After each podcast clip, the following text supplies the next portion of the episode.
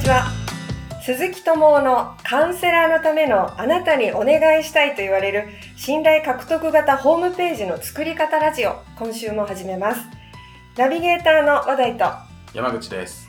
鈴木さん今週もよろしくお願いしますよろしくお願いしま。ますはーいはい。えっと、まあちょっと前の話なんですけどね。はいうんと、あのー、親子写真撮影会っていうのに、うんあの、行ってきた時の話はい。をしたいなと思って、はい。まあ妻が、まあその親子でね、その親と子供で、あの、なんか一緒に写真撮りますみたいなイベントに申し込んでですね、はい。で、まあ行ってきたんですけど、あ まあ、あのどこかのですねあの写真の学校主催の写真学校主催の、えーでそこに通ってらっしゃる生徒さんが撮り撮ってくれるっていあうー。なんかやつだったんですね。ははい。うんで、えー、と場所はあの新宿の、えー、と新宿中央公園っていうですねあのちょっと綺麗な公園があるんですけど、はい。うん、そこにあのその親子写真撮影会にですね、まあ、家族で、まあ、子供2人と一緒にですね、まあ、行ってきたんですけどはい。うんでそのまあ新宿中央公園っていうとはい場所なんですけど、まあ、新宿駅から大体知ってます？聞いたことあります？ちょっとごめんなさい。名前ででっかい公園。結構でかいです。あ都庁の方の。あそうですそうですそうです。えー、わかんない。多分そう多分わかりますそうそうそう。まああの大人だったら多分歩けるぐらいの距離なんですよ。はい。新宿駅からね。はいはい。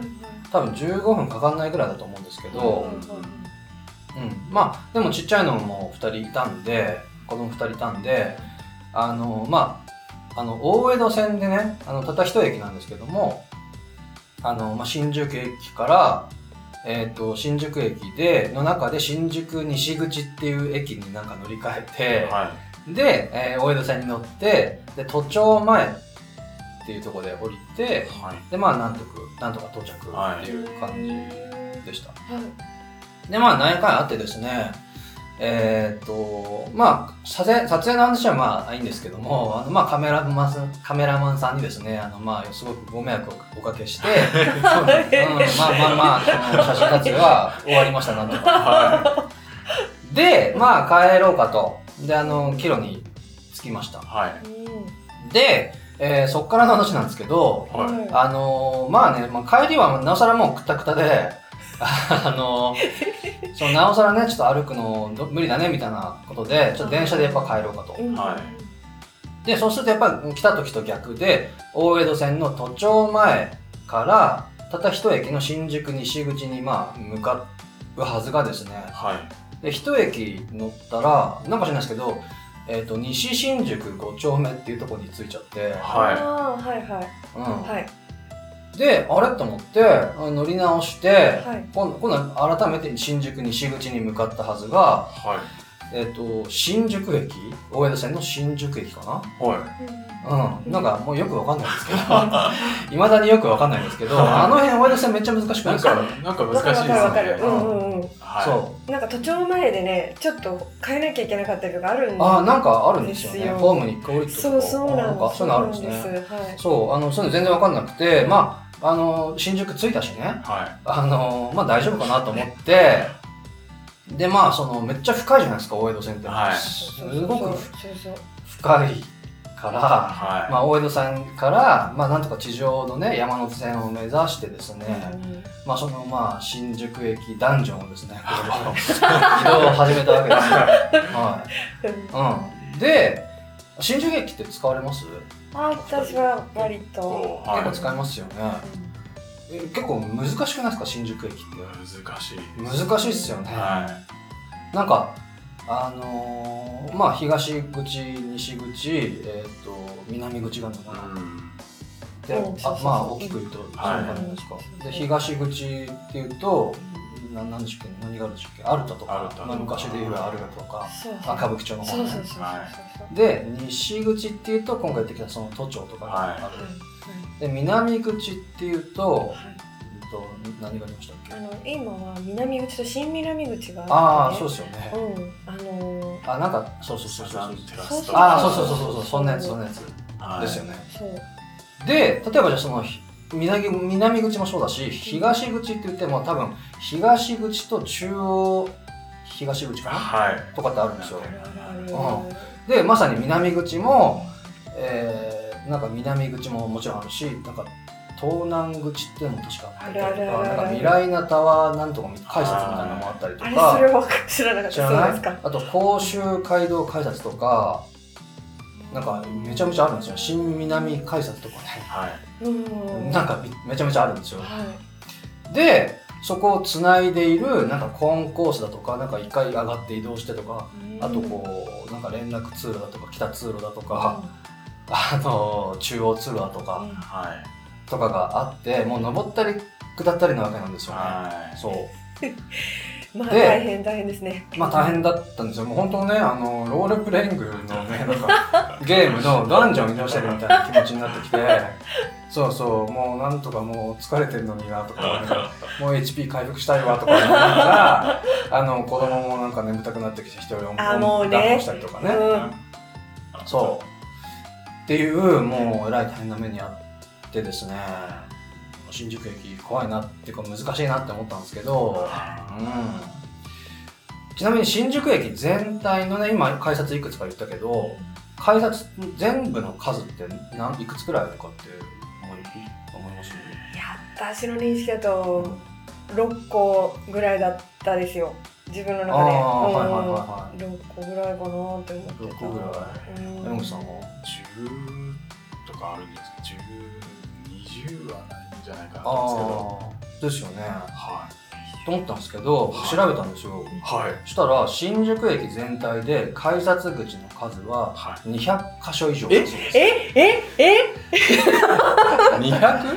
200 箇所以上だそうです。え？改札口の数は200箇所以上。ちょっと桁1個け私に2桁。ちょっとびびっくりそうなんですよ。そんなあるんですか？そんなあるらしいです。僕もねそこまでは認識してなかったけど。へうん。ーそうなんですよ。だから本当難しいなと思って。だからそのなんだろうこう目的目的地や目的地っていうか出発口なの乗り口にたどり着いた時にはもう結構クタクタだったりしますよね。100ですか？そうそうなんですよ。だからもうそこから出発っていうのに目的のスタート地点にたどり着いた時にはもうもう疲れ果ててるみたいなね ことってなんかうんないっすか？なんかそんなことって新宿駅。難しい。ですよね。もう本当僕もね、まあ、疲れてたっていうのもありますしもう正直どこをどうやって歩いてねあのうん山手線に脱出したかその新宿駅を。はい。よく覚えてないんですけど、まあまああのそんなことがありましたお疲れ様おでした。疲れ様でしたいやー。200か。そうなんです衝撃。そうですよね、でえっ、とまあ本題の話をししていきたいんですけど、まあちょっとこれ前振りだったりするんですが実は。はい。まあ要は動線の話をしたいんですよ今日。あの動線っていうかまあその導く線ですね。動線。うん。はうん。はい。い、はい、動線あの要は、まあ、ホームページで考えた時にはい。あのなんだろうそのホームページに連れてくるために集客をしなきゃいけなかったりだとか、はい。まあ、あと最終的にはねそのホームページを通してその自分のサービスを受けてもらいたいわけなんですけど、はい。うんだからそのなんだろうな入り口っていうのかなその最初からゴールまでの動線ですね、はい。うん。はい。はい、で動線って言った時になんかイイメージとかってあります？要はどどんなことを考えなきゃいけないかとかあの最初集客からその最後の売り上げまでのその道筋っていうのかな。なんかイメージあります？動線っていうことを考えな考えなきゃいけない時に。動線って改めて言われると、ホームなんだろホームページで動線って考えたことなかったです。まあ、ホームページは一つ通ると思うんですけどもその前後も含めてですよね。あホームページの外？そうそうそうもう全体の動線です、まあ、だからそう動線って考えた時にその全体の話とうん。でそのあと、ま、ミクロの話。そのもっと局所的なホームページの動線だとかうんブログの動線だとかっていうのも書かなきゃいけないんですけどう。はい。だから全体の話とはあとミクロマクロの話とミクロの話があるんですよね。うん。おーわからないけどなんとなく。なんとなくそう、ん。あのまず全体の話マクロの話から言うとはい。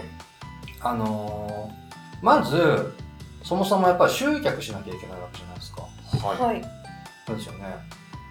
し集客ちょっと例えばどんな方法を思いつきますか？お二私は人。あのあれですね。いろんな人にうん。うん会って、ああ、うん、会ってとか友達の友達とかに会った時に、はいはいはい。どんな仕事してるんですかって絶対聞いてくれる人いるんであ。のその時にホームページを紹介する。ああなるほど。だからこうリアルにあってなんかその紹介だとか、そういうやり方とかってことですかね、うん。あもちろんそうですよね。それもありますよね、うん。あとどんなのがあります？SNS であ例えばブログ書いたよとかあああうんそうですよね。拡散拡散するとかですよね、そうですね、うん。もちろんそうですよね。ありますよね、うん。はまああとは一般的に言うとなんだろうな、まあ、広告っていうのもあるかもしれないし。何があるんですかね。最近だと、うん。まあ、SNS も種類いっぱいありますからね今、はい。YouTube だとかはいインスタだとかツイッターだとかいろいろありますしね、はいな何でもいいと思うんですけども、はい。要はそのまずは集客する。ホームページに人を連れ連れてくるっていうこう作業というかね。そこの動線をまず考えなきゃいけないわけですよ。はでホームページな、まあ、連れてきましたと。いはい。で、えーとまあ、そのホームページの中でのそのちょっとみややミクロ的な動線っていうこともあるんですけどもまああのー集客なんとかホームページに連れてきましたと。はい。はいで、そのホームページの中で、うんと、まあ、ざっくり言うと、なんだろうな、その、見込み客を連れてこれたわけなんで、そこの見込み客に対して、例えばその、今までずっと言ってきたプロフィールを伝えたりだとか、あとこの、なんか、3つのなぜっていうことを伝えましょうって言ったんですけど、なぜその商品が大切なのかとか、なぜ他の人じゃなくてあなじゃあなたじゃなきゃダメなのか。とはいえ今じゃなくていいんだよなって人に今なんですっていうことを伝えたりうんはい。っていうことをホームページの中で伝えましょう。はい。と。で、えっ、とこれもまああの前回か前々回ぐらいに言った話なんですけどそのフロントエンド商品っていうのかな。そのなんだろうこう低い階段をねホームページのその制約としてまず飛んでもらいましょうと。はい。はい。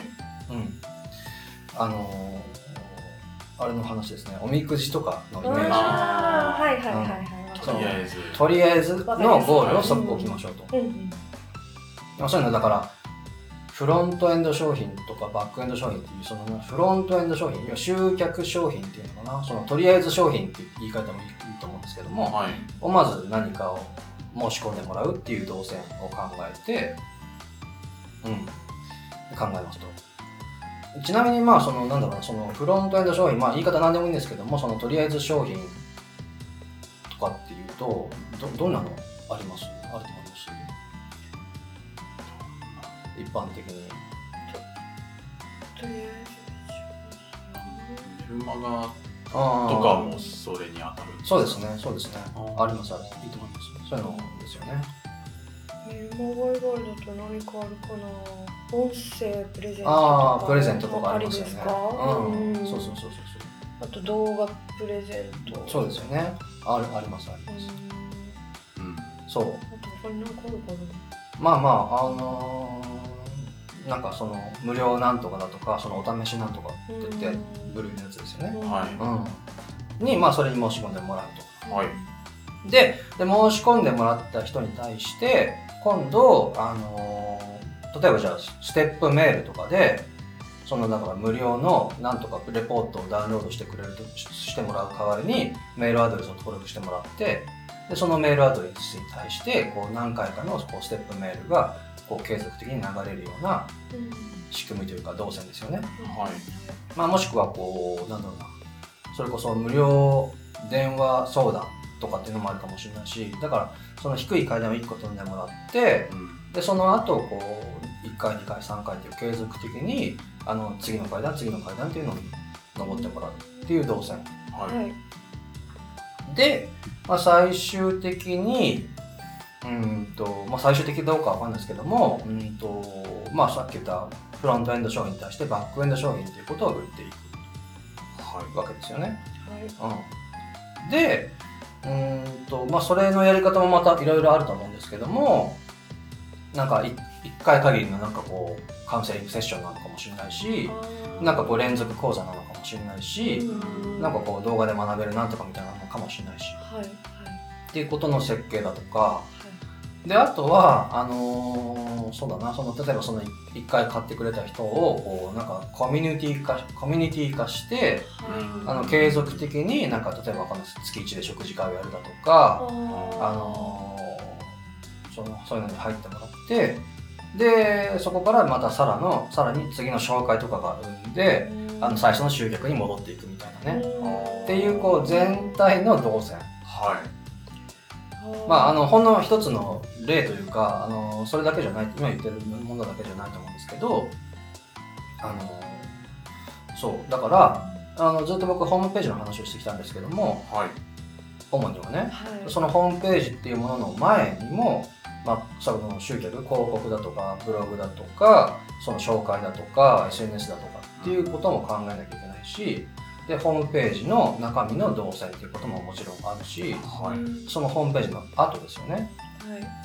そのフロント商品を買ってもらった後のそれこそステップメールだとかあのなんか無料個別相談だとかあの次の階段を飛んでもらってでそこからさらにバックエンドの商品をオファーする。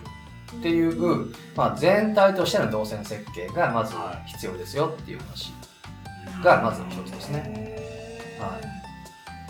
うん。はい。はい。すごい。うん。どっから考えたらいいんですか？ねなんかうん。すごいうん。広範囲なはい。感じだなって印そうで象なんですすけね。ど。あのちゃんとやろうと思ったら、は結構もう広範囲だし時間もかかっちゃうしはい。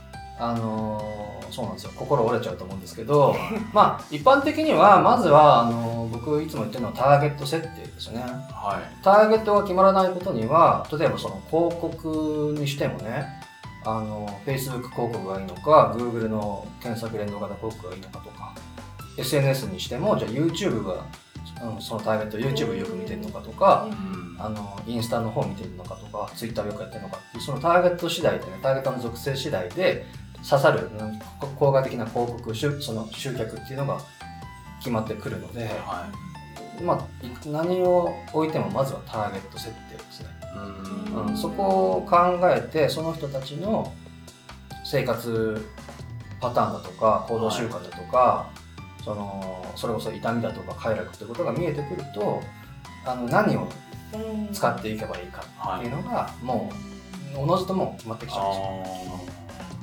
あはい、なので、まあ、そそこが一番最初になるんですけども、あのーまあ、全体の動線っていうことをまあ考えなきゃダメですっていう話が一つ。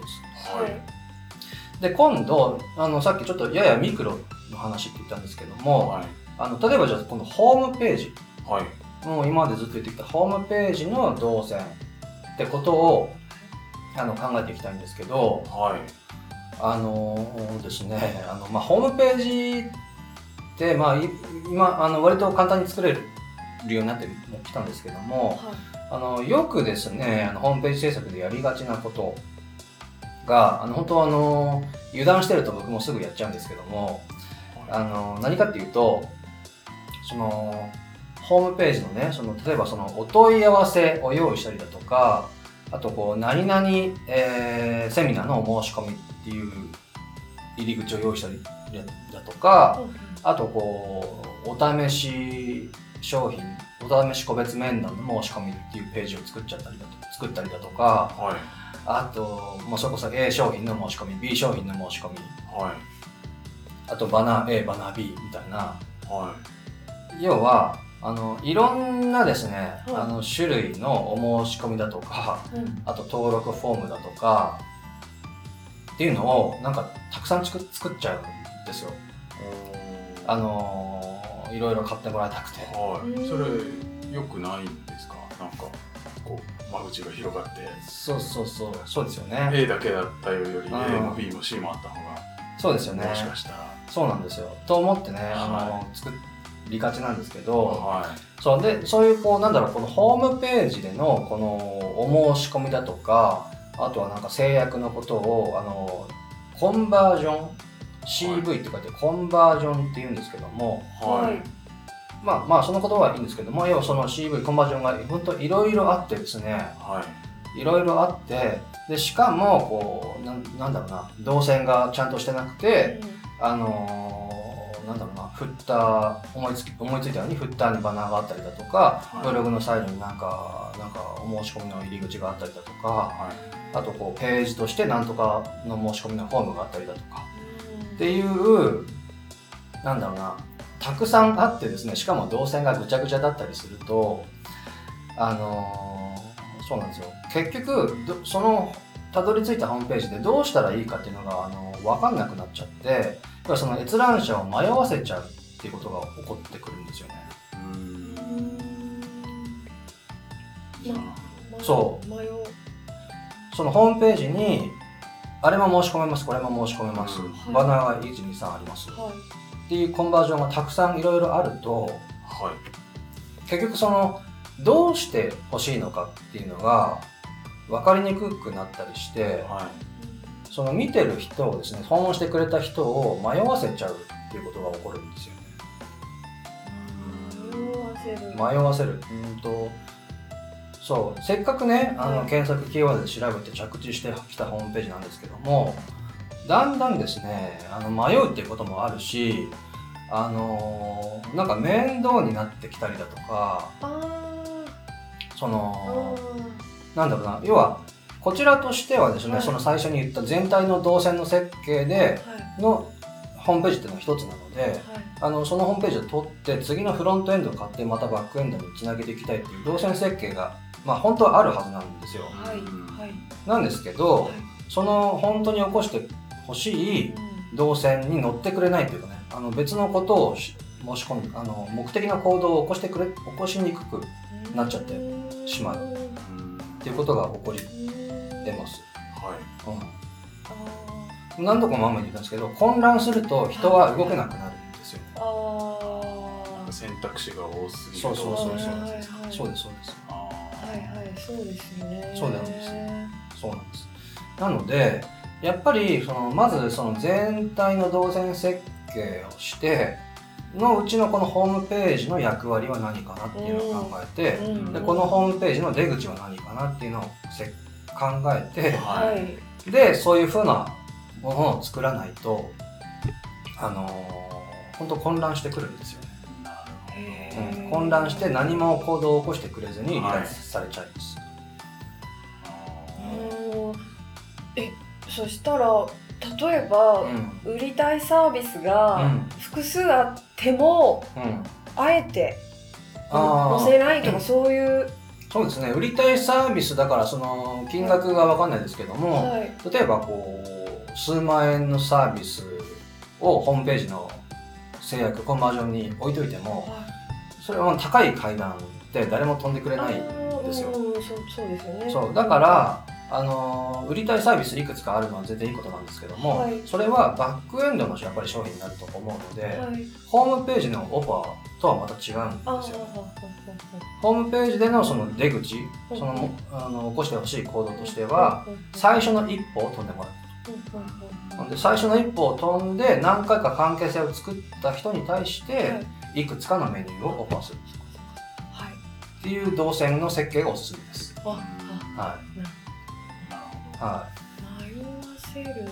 迷わせないように。いうん、まあおすすめは例えばその何度か言ってるんですけどその無料オファーの申し込みをはい。コンバージョンにすることですね。